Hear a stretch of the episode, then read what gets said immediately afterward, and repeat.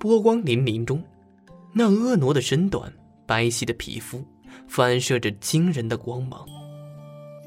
杨柏就这么蹲在河滩上，一动都不敢动。杨柏感觉心脏都要跳出来了。咦？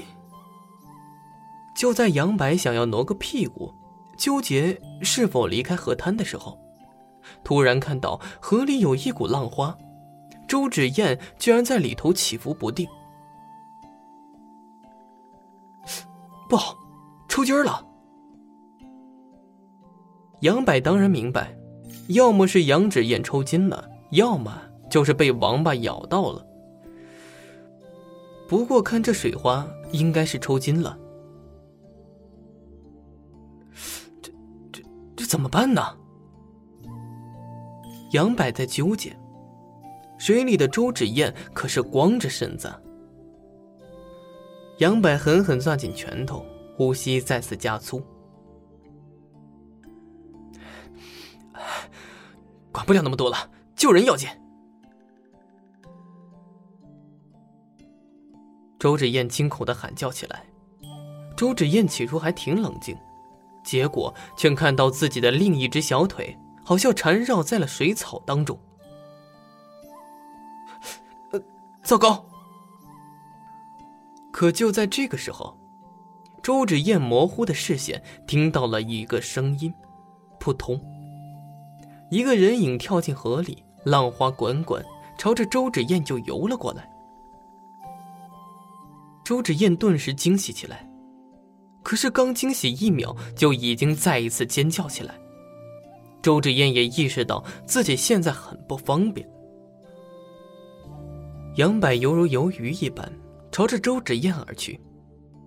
听到周芷燕的尖叫，赶紧沉声喊道：“周老师，我是杨柏，放轻松，这哪只脚抽筋啊？”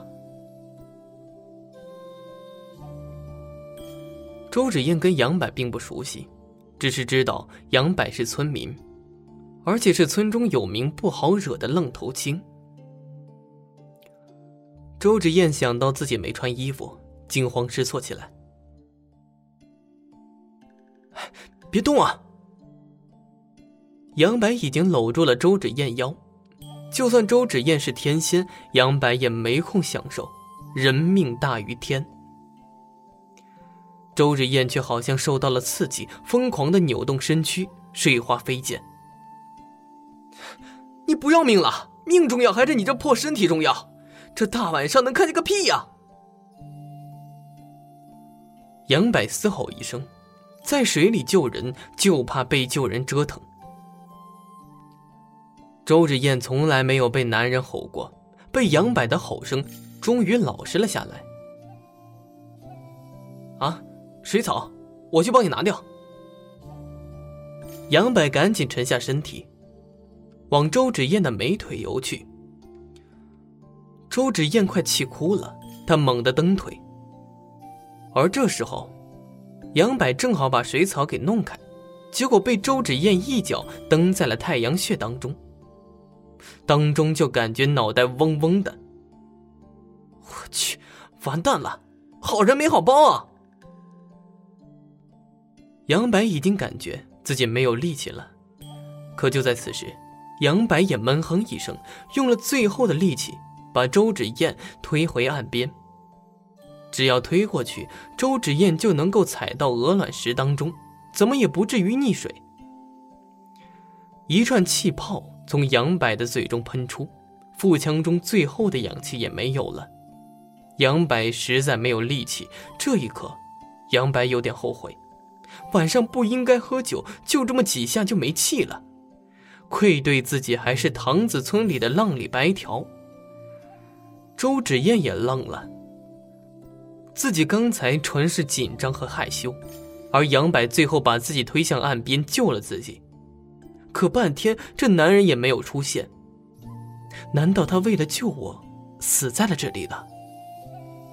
自己这算不算恩将仇报啊？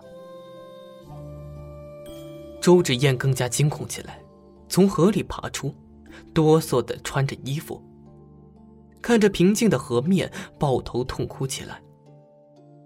而在河中，杨白已经没有了气息了。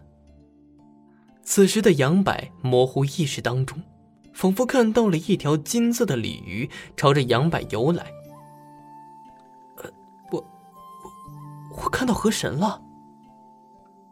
杨柏的意识马上就沉沦，然后就看到了一人多长的鲤鱼，居然亲在自己的嘴上。滚犊子！老子出门怎么能给一条鱼？你大爷的！杨柏临死也没想到啊，这条金鱼，这占自己的便宜。杨柏疯狂的挣扎起来，尤其感觉自己的体内滚烫，犹如头里有个太阳一般。